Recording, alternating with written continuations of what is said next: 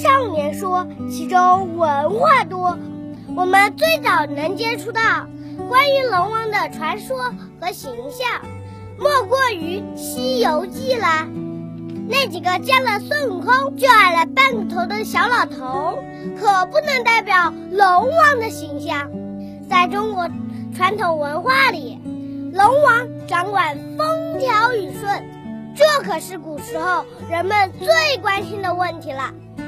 所以赛龙舟的方式，向龙王表达敬意的同时，还要用好吃的祭祀龙王。本期咱们就说说。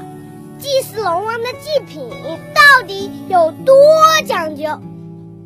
单说粽子，咱们平时吃的粽子一般是落叶裹的，四只角，古时叫角黍。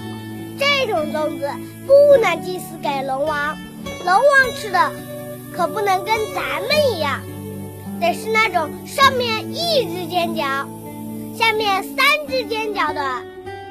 锥形尖头粽，起步呢叫六串，每串呢得要用四、十六、二十四这样的吉利数，而且都要竖方，尖头朝天。装成的盘子必须要红漆小木盘。龙王吃完咱们吃，大家还会抢着吃，为啥呀？因为吃了就能沾上龙福。因此又成为福贡。再说说最重要的贡品——猪头三牲。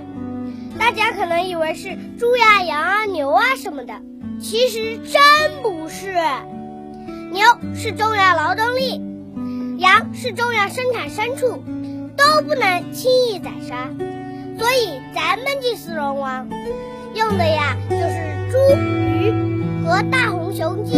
这大红熊鸡尾巴还必须留三根又粗又长的羽毛，您看看多讲究呀！